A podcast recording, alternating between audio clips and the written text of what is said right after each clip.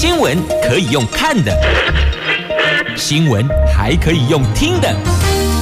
亲切的早安问候，专业的新闻分享，欢迎加入美英主持的 News Online，说新闻给你听。亲爱的朋友，台港后打开后，大家好，欢迎您再度锁定收听 News Online，我是美英，我是谢美英。一个星期的开始，新的一周，先预祝您有好心情。虽然天气不怎么美丽，好，来进入今天四大报的头版头条新闻之前，我们先关心白天的天气概况。今天天气预报提供您不怎么美丽的天气，可别影响您的心情啊！北北桃温度介于二十六度到二十八度，竹竹苗。二十五度到三十度，然后拢是落雨的天气，都是会下雨的天气。有太阳，但是呢也下雨。这么看起来，刚刚是黑暗天丢不？现在放眼望出去，似乎好像是阴天呢。好，既然阴天，我们就先来关心天气状况啊。这不得了了，礼拜四开始连着五五天，大家要小心大量降雨，因为梅雨。滞留锋面徘徊所导致，这古超台风已经减弱为轻度台风喽。但是呢，还是要注意它后续的动态。那今天梅雨滞留锋面在北部海面，西南风输送的水系多，大气不稳定，局部地区会有阵雨或是雷雨。那午后对流旺盛，降雨的范围扩大，雨势会增强，要注意小范围剧烈天气，譬如说像雷击。像强风、像瞬间的强降雨，还有气象局的特报。那明天滞留封面移到台湾上空。有西南气流配合，所以要小心剧烈天气、豪雨发生。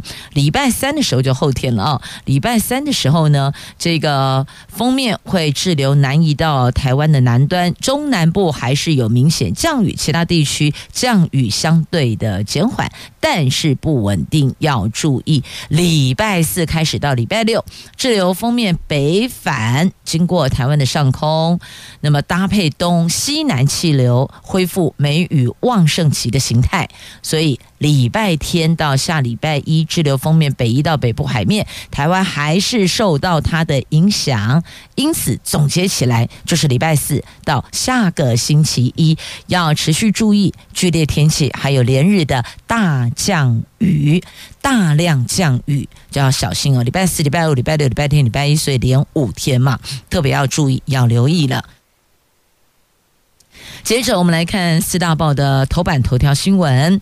中时自由今天头版头跟美国都有关系哦，但是是不同的两则。第一个来看自由时报，这是有关空中捍卫者二十三联合空中操演，这是美国、日本携手北约，总共有二十五个国家进行空中军演。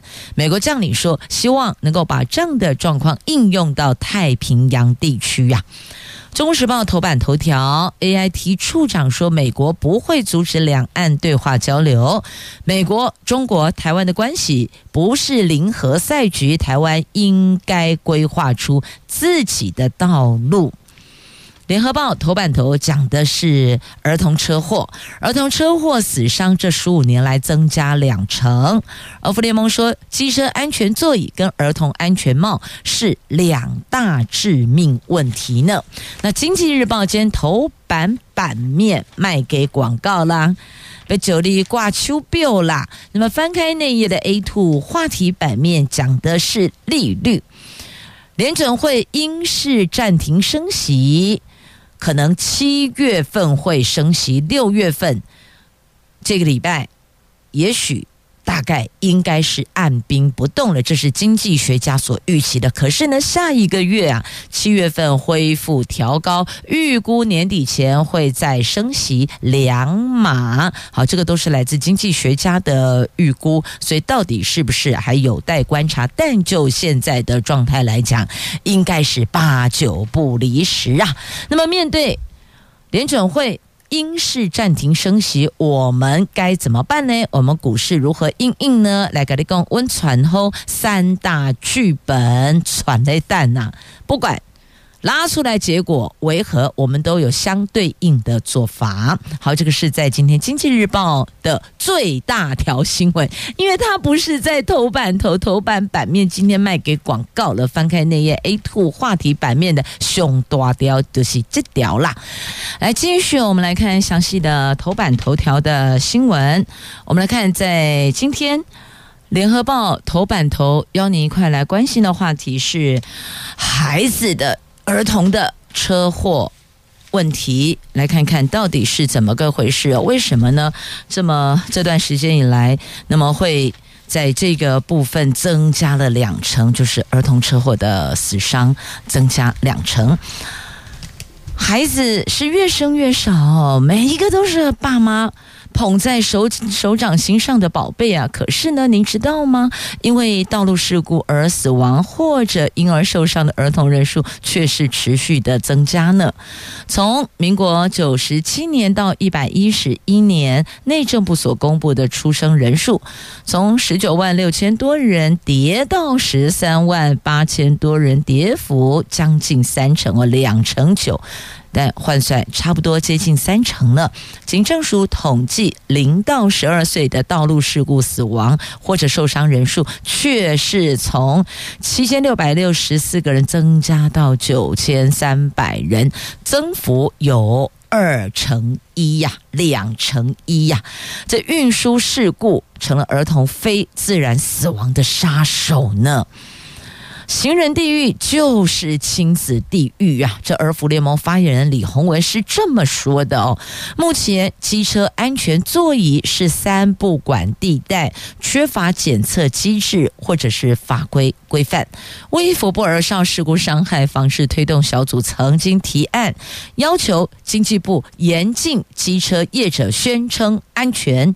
以免误导家长判断了。那经济部的标检局曾经向推动小组提出报告：机车发生车祸的时候，安全座椅可以让孩子不被抛飞出去，但是也可能会更加危险。幼童被迫跟机车共存亡，跟机车一起被卷到车底去。长庚儿童医院的儿少保护中心的主任叶国伟说。国内大部分县市大众运输系统并不完善，如果家长无力买车养车，只能够骑机车接送孩子，单手机车最容易发生严重事故了。我们都知道一个概念哦，机车就是肉包铁，对吧？汽车是铁包肉，但是机车是肉包铁，那个碰撞难免身体上都会受伤。轻则破皮，重则可能伤筋动骨，甚至更遗憾。那成年人骑机车在小孩的时候没有给予适合安全帽，甚至哦没有让孩子戴安全帽，哎，这是真的。也请大家告诉大家，也请大家拜托大家，如果非得用欧多拜在因呐，小孩的。安全帽是不可以省，却不能够便宜行事的。不要想说很很近啦，那个离家里有三分钟、两分钟、五分钟，不可以，哪怕十秒钟都有可能存在危险。所以拜托家长不要便宜行事，也拜托大家，只要孩子上了机车，一定要让他戴安全帽，抱着家长。不是只有扶着那个后端的座椅的把手，不可以，那个多危险，那个重心不稳，很容易那个叫做呃往后翻哦。所以呢，这个要请大人特别留意。还有，我们开车时如果发现有家长没让孩子戴安全帽骑在路上的话呢，务必，我想这样讲，可能很多人会骂我，务必提醒他。鸡婆一点都没关系，告诉他这样很危险，虽然有可能会被骂，但是为了孩子的安全，我们大家一起努力好吗？严重忽略儿童安全，这个都是属于广义上的儿虐哦。所以儿虐有狭义有广义，这算是广义的定义。所以呢，叶国伟哦，就是长庚医院的儿少保护中心主任，他建议政府分析儿童车祸事故大数据，找出可能导致重伤致命原因，进而严格立法规范呐，甚至有。民众有专家有学者说，强烈建议学龄前的儿童不要乘坐机车。这是台湾儿童急诊医学会理事长李建章说的。他说，成年人骑机车在幼儿一旦发生车祸，儿童头部、颈部受创严重性远远高于成人。主要原因是儿童头部占身体的比率比较大，可能占身长大概五分之一到四分之一哟。而小朋友颈部就是。脖子、颈部的肌肉发育还没成熟，所以支撑力比较弱。车祸撞击的时候，头部剧烈甩动，会导致脑部、颈椎受创，有更高几率导致死亡，或者是终生瘫痪失能啊！你说这后果严不严重？太严重了。儿福联盟说，儿童骑车安全没有人要管呢、痛批部会之间推来推去，你们在打太极吗？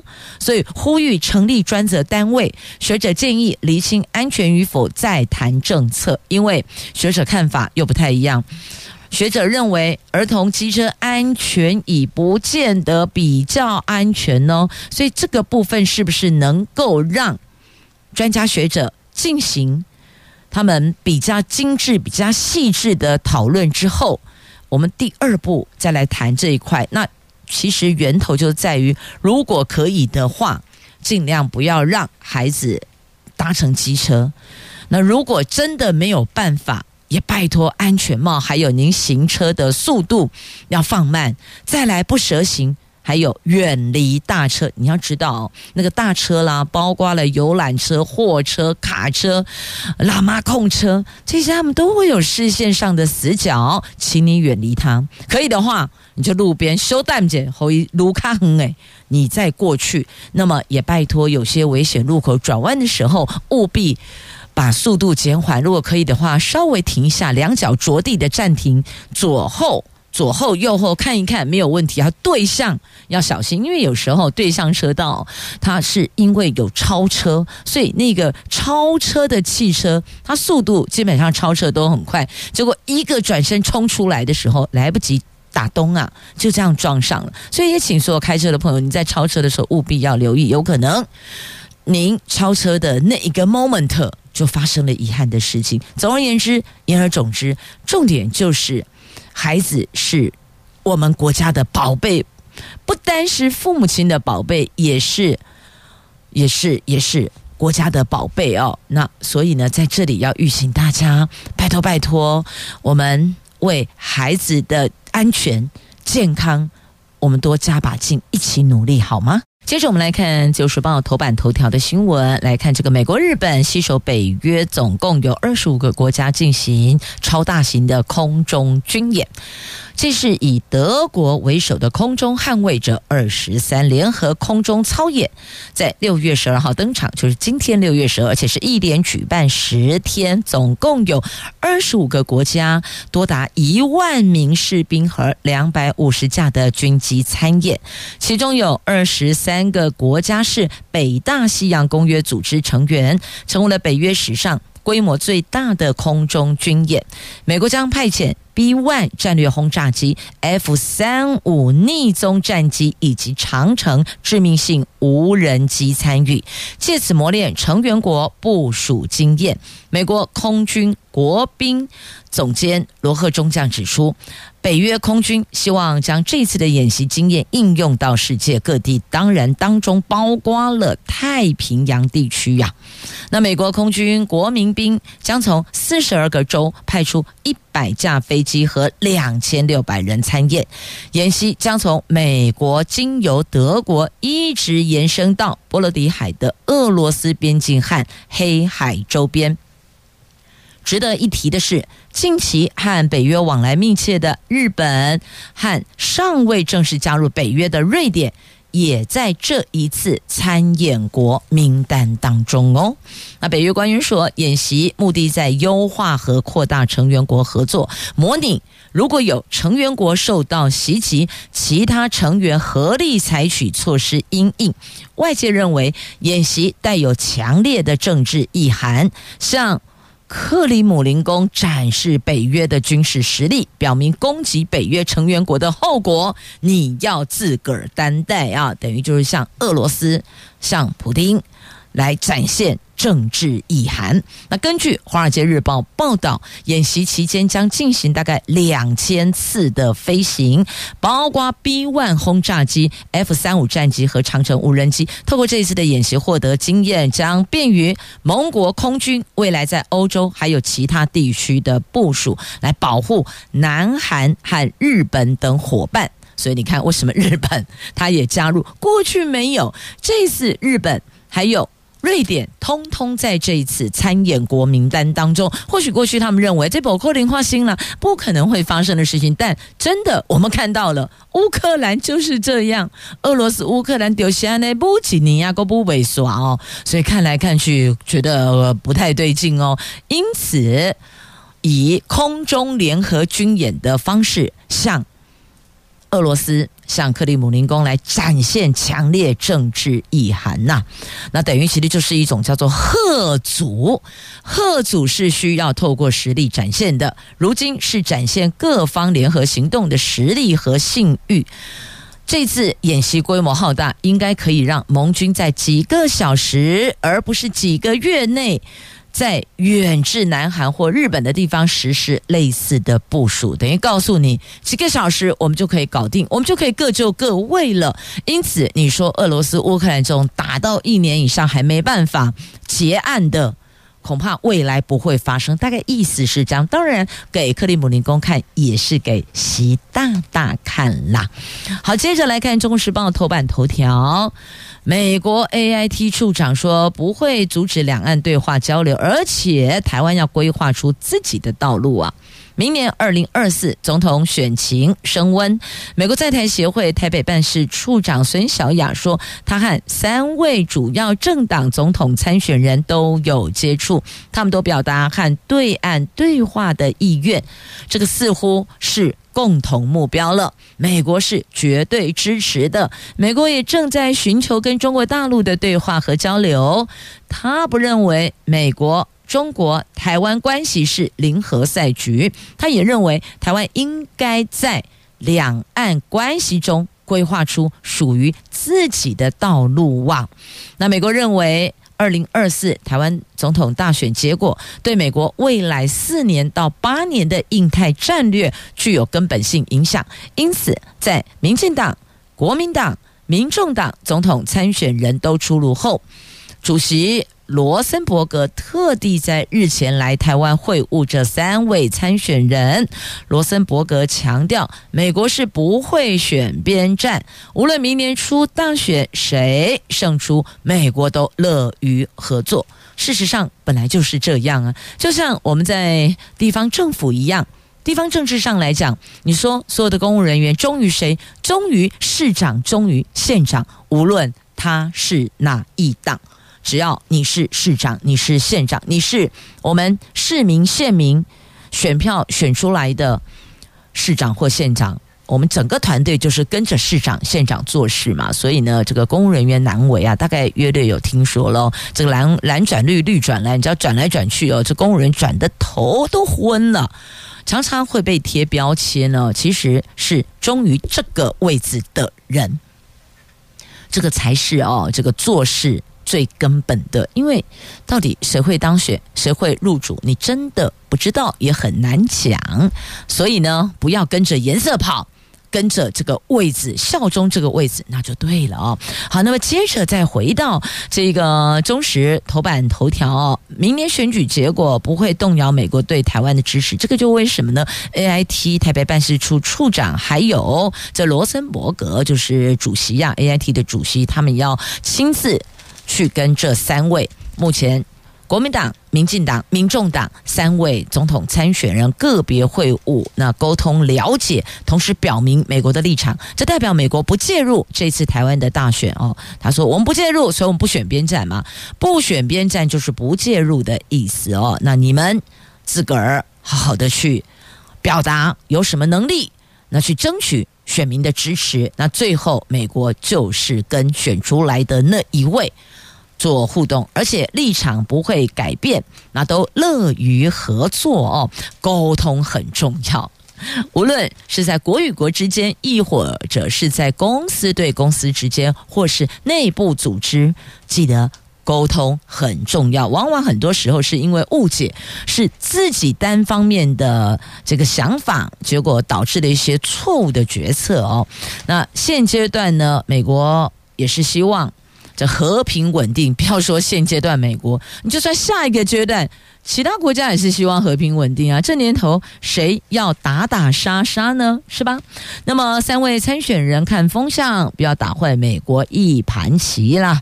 美国鼓励台湾要做好两岸对话的准备，那华府寻求跟北京沟通，也想为未来两岸关系定调啊。好，这个是在这个话题上，那么备受大家聚焦的观点所在。来看看啊，这个美国 AIT 处长说。美国不会阻止两岸对话交流，那么该怎么样规划出台湾自己的道路？现在还在思考中。那我们先来看一下运动场上，看到海峡组合谢淑薇、王心瑜把冠军杯给捧回来了。在今年四月初回归赛场的台湾女网好手谢淑薇跟大陆年轻选手王心瑜携手合作女双，两个人在。这一届法国网球公开赛是一路挺进到决赛，昨天击败大会第十种子美国唐唐森跟加拿大的费南德兹，那现熟为生涯第二度在法网女双夺冠军，也是他个人第五。四大赛双打冠军，第五座的四大赛双打冠军了，而且单独成为台湾大满贯最多的冠军选手。王心瑜则是首度打进大满贯决赛就喜获冠军。好，重点是哦，海峡两岸对话交流，那么这边运动场上的沟通导致无障碍，共同合作捧回冠军杯，真是好样的。那接着我们来看《经济日报》今天最大条，跟他熊大条就这条。有关美国联准会到底升不升息，在金融市场正在屏息以待美国联准会这个礼拜的利率决策。基本预期是联准会将鹰式暂停升息。什么叫做鹰式暂停升息呢？就是按兵不动的意思，暂时按兵不动。这个暂时代表它不会。永续，所以接下来还是会调升利率的。那么，在更新版的利率点状图就传递出鹰派讯息，暗示升息脚步没有就此终止，并不是停止了。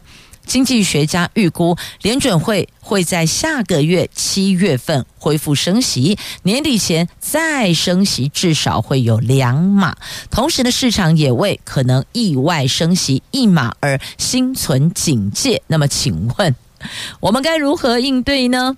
台湾股市上个星期持续震荡盘间，周线上涨一百七十九点，连四红。那么看看这个星期全球股市聚焦在礼拜四美国联准会会议，在市场各种猜测下，法人被妥包刮了意外升息、暂停升息、六月暂停但七月升息这三套剧本应应啊。那联准会。这三套剧本阴影，第一个利率决策委员会宣布意外升息的话。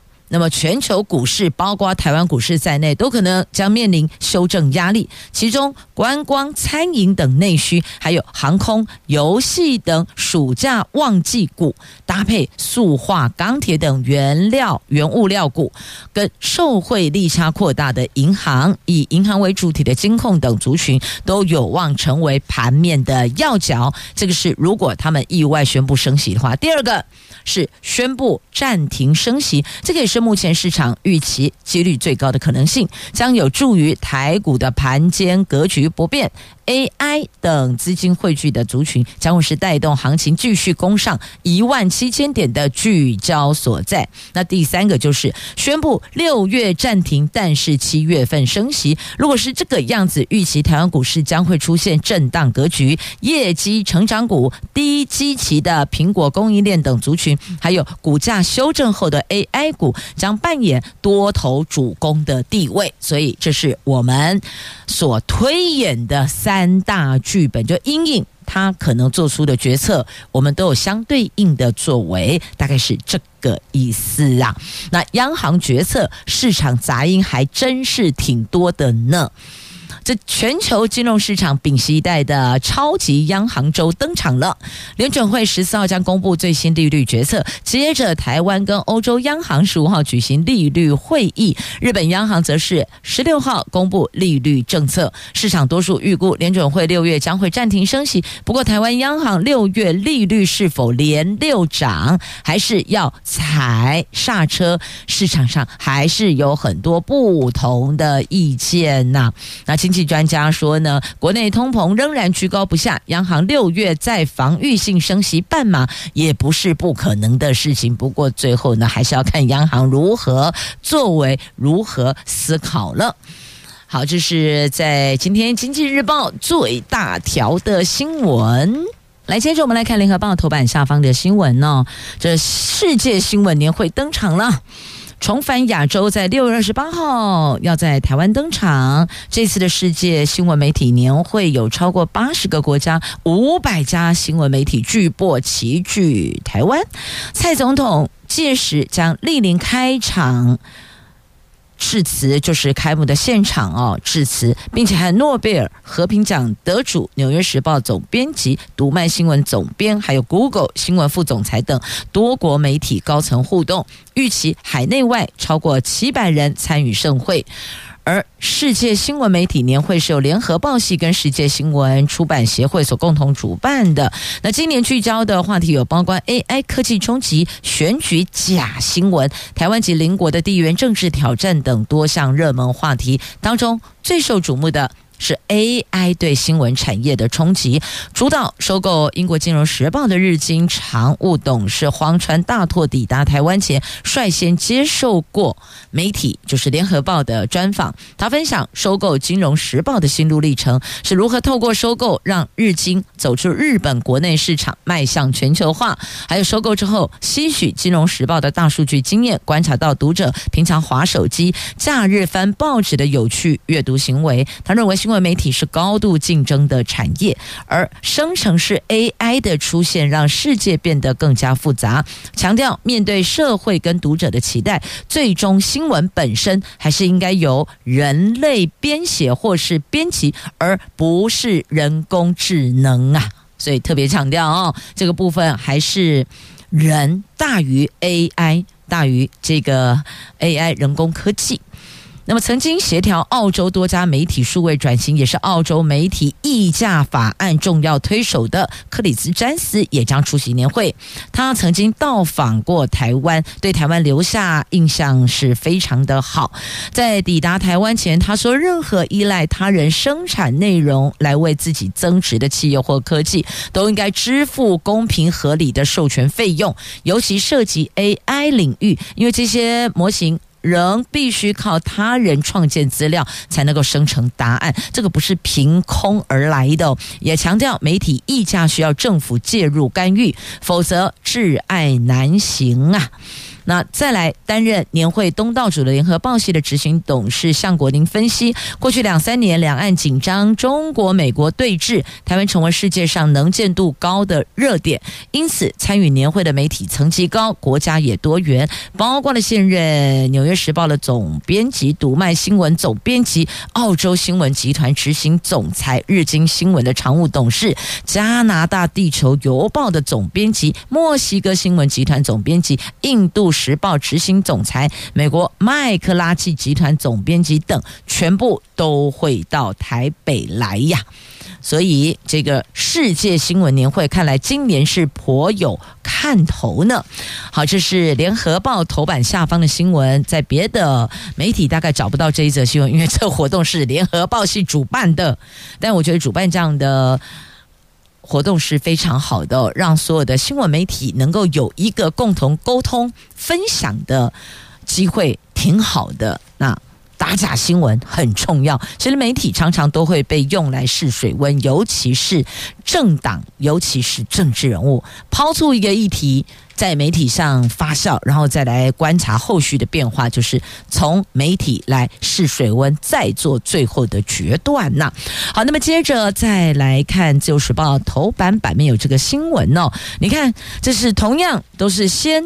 岳阳报道新闻连线哦，用岳阳采访的方式，但是呢，这个我就不知道他到底是怎么个回事哦，还拜托采访的记者呢，啊、知道台湾人不能当，要求别报道，这到底怎么个回事？那你就别接受采访不就得了吗？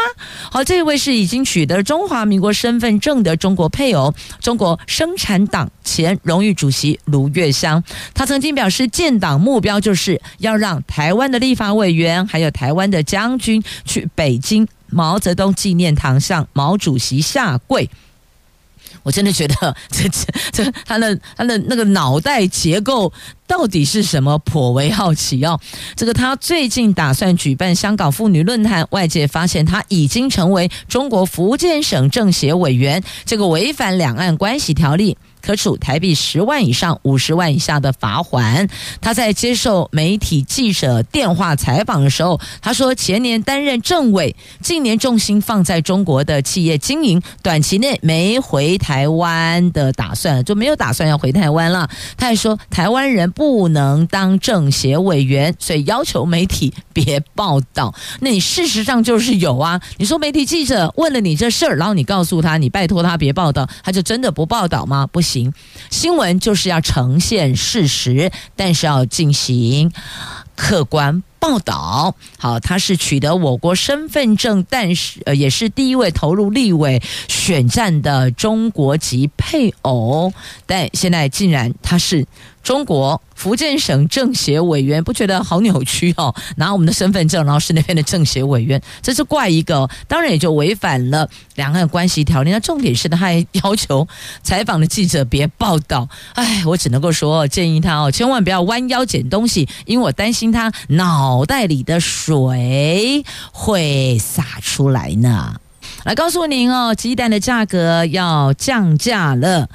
今年第一波降价，礼拜三起，每斤降三元。因为国内缺蛋情况有趋于和缓，蛋价评议督导委员会前天开会讨论是否要调整蛋价。那中华民国养鸡协会的蛋鸡组长黄荣珍他说。六月十四号起，产地价跟批发价同步调降三块钱，分别降到每台斤四十二点五元及五十二元。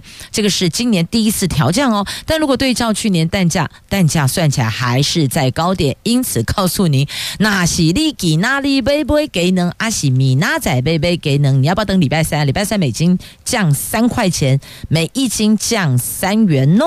好，那么接着再来看《自由时报》头版下方的新闻，这个跟钱有关系。可是这么做是不可以的。这山老鼠还是被逮了。新竹县何姓男子组成了山老鼠集团，在尖石山区以一条龙的模式犯案，新竹地院依森林法判刑之外，更因为盗伐贵重木并科罚金，其中三个人罚金超过千万元，这十四名被告罚金总额更超过了七千万元呢。他们在尖石山区犯案，而且盗伐这一些贵重木，包括了红桧跟扁柏亚。窃取贵重物，依法判刑，还可以一颗罚金呢。好，所以劝您歹路不可行。好，那么接着再来看一下这个阿季哦，家里的大姐真的是长姐如母，常常都是这样，姐姐在照顾弟弟妹妹，对吧？尤其是过去那个年代，如果食指浩繁，通常都是大带小，尤其是家里的大哥大姐，更是得一肩挑起妈妈跟爸爸的重担哦，分别要照顾弟弟妹妹。我们来看这一位姐姐，他从弟弟小学开始，就每天背他上楼上课，然后推着轮椅，整整伴读了三十年呢、我们来看昨天举办毕业典礼的亚洲大学毕业典礼。其中一位获得了校长特别奖的毕业生，他是极重度脑性麻痹博士毕业生陈明哲。陪同领奖的大姐陈秀玉，从陈明哲小学起，每天背他走楼梯哦。爬上楼梯，然后推着轮椅进教室，整整伴读三十年，姐弟情深，也克服逆境，努力不懈，感动在场师生跟家长呢。他从硕士到博士花了十七年的时间，那从小学到大学，再从硕士到博士，所以前前后后三十年。陈明哲因为罹患极重度脑性麻痹，出生的时候身上就插满了各种管子。当时五岁大的姐姐陈秀玉到医院第一眼看到弟弟，告诉自己：如果弟弟能够活下来，我一定要当一个好姐姐。她真的做到了哦，因为。罹患极重度脑性麻痹是无法自理生活的，所以呢，很多学校都拒绝他上课，就拒收这个学生。那十五岁的时候，问陈秀玉为什么我不能去上学，陈秀玉就带他到处找学校，一路从国小、国中伴读到大学呀。每天不辞辛劳，背着他上楼下楼，还要喂饭洁牙，因为要帮他清洗哦，活动肌肉，避免压疮啊！你看一看，这样的大姐真的就是长姐如母啊！这个大姐是弟弟的守护星，这毫无违和啊！那再来看一下哦，这个。保育完整海洋生态拼图，我们也是这南方四岛金沙的守护星呢。南方四岛国家公园成立后，保护台湾海洋种源库，顶级掠食者也陆续进驻，譬如说像梭鱼、黑鳍真鲨等等，连八米长的鲸鲨也现身，完成海洋生态的最后一块拼图啊，算是。保育完整的海洋生态。好，那么这是守护星。那接着也来看。大人是小孩的守护星，爸爸妈妈是孩子的守护星，政府是儿童的守护星。新北市板桥的私立幼儿园疑似教保人员喂食儿童药物案，引发了全国关注。侯友谊昨天晚上再度跟家长召开闭门说明会，有三十几位家长与会。因为目前孩子裁剪都是微量的，家长希望采验毛发更为精准，市政府同意了，不过会先请示剪掉单位。另外，卫福部责成。布立台北医院成立专线，接受有疑虑的家长带着小孩免费检验，有二十六名幼童尿液筛检。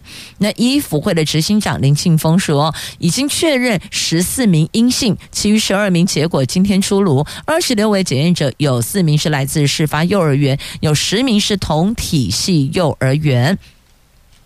只要家长有疑虑，都是可以提出检验，可以前往检验的。